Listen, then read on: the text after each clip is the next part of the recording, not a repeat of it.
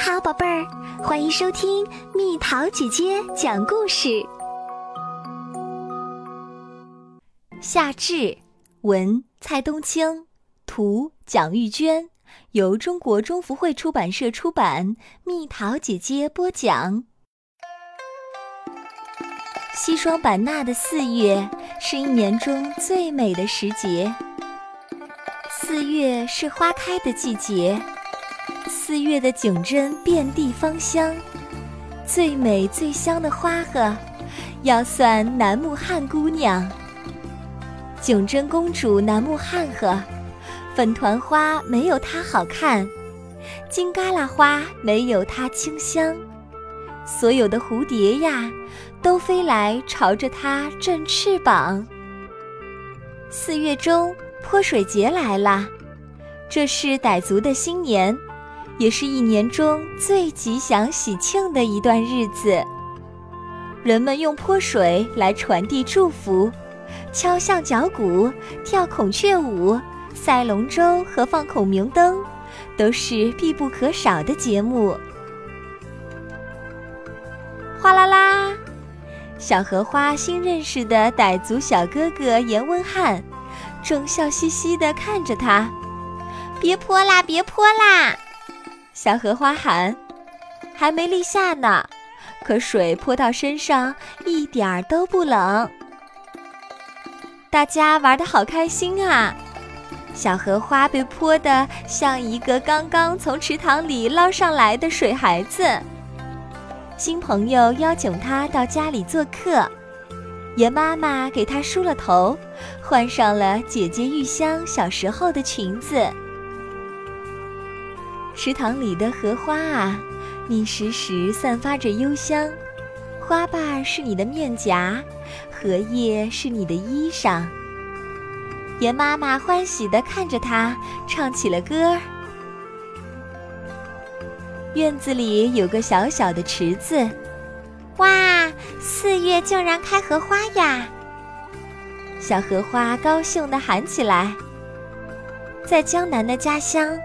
荷花只在它快过生日的时候才会盛放，而它还有三个月才过生日呢。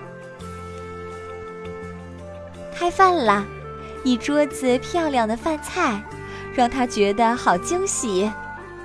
哇，五颜六色的菜肴，太奇妙啦！小姑娘，等过一段时间，雨季来了，君子可多了，那才好看呢。到时候你再来吃饭啊！吃过了午饭，小哥哥送他回家。他在路上发现了一只好小好小的猫头鹰。严文翰告诉他，它叫菱角鸮，是西双版纳很常见的一种猫头鹰。它们常常在初夏的时候自己跑出来学本领。一切都太奇妙了。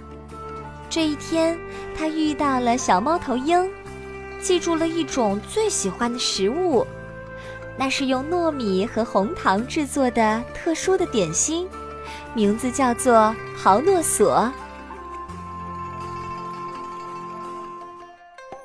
五月到了，严文翰一家准备开始插秧，此时的雨水还不够充沛。聪明的人们用寄秧的方式栽种水稻，他们先把秧苗栽种到一块肥沃、水源充足的田里，让秧苗们长大一些，剪去苗尖儿，再移栽到大田里，这样苗苗们就能够长得更加茁壮，有更旺盛的生命力。田边的小河是孩子们最喜欢的地方。哎呀呀，小鱼儿游得再快，也逃不出小哥哥的手心啊！包烧小鱼的味道实在太鲜美了呀！小荷花被辣得满脸通红，但还是忍不住吃了不少。六月是结婚的好季节，最热的日子已经过去。绵长的雨季还未到来，小荷花跟在迎亲队伍里，他最期待的是看到美丽的新嫁娘。人们唱着赞美吉祥日子的歌，欢乐的歌声在整个寨子里飘荡。九宽十宽不如芭蕉叶宽，九绿十绿不如粽子叶绿，九尖十尖不如稻荷叶尖，九阴十阴不如蝉叫的声音，九相十相不如洁白的神像。九天十天不如今天美好又吉祥。夏天好长，长的时间都变慢了一样。七月，好像是被大自然施了魔法，大雨每天一阵儿接着一阵儿的下个不停。各种各样的小蘑菇们，趁着凉爽和湿润，刷刷刷刷往外窜。小荷花跟着小伙伴们一起上山采菌子，深一脚浅一脚，身上全是泥。不过这个小姑娘一点儿也不在意，笑嘻嘻地哼着刚学会的童谣：“月亮公公。”爱吃鸡葱，鸡葱没挖着，挖着个小宝宝。刚下过大雨的黄昏，空气洁净而清新，夕阳把大地照得一片金黄。集市里的蘑菇真多啊，鸡葱、牛肝菌、扫把菌、大红菌，还有很多很多，名字都记不过来。妈妈兴奋的眼里全是光，好像也成了个小孩子。小荷花忽然看到了他的同学严红侃，正在帮妈妈卖蘑菇呢。奇怪的是，他穿着一套小小的衲衣，看起来像个小和尚。严红侃，你怎么扮成了这个样子？小荷花好奇地问。放假了，妈妈把我送到寺庙里面学傣话、念佛经。他对着小荷花双手合十，还真是个活脱脱的小和尚。小荷花赶紧还了礼。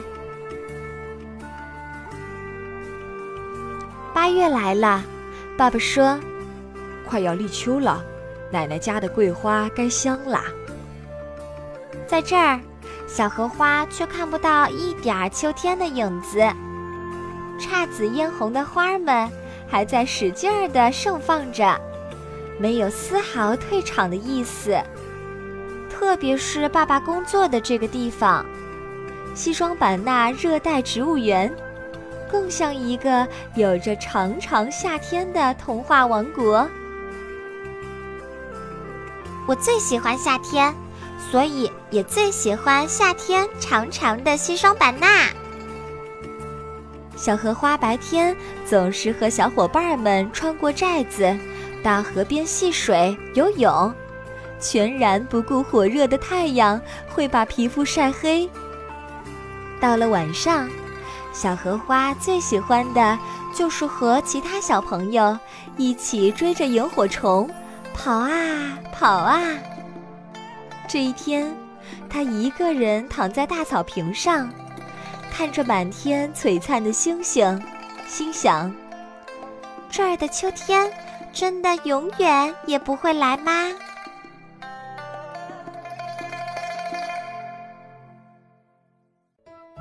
好了，宝贝儿，故事讲完啦。你可以在公众号搜索“蜜桃姐姐”，或者在微信里搜索“蜜桃五八五”。找到，告诉我你想听的故事哦。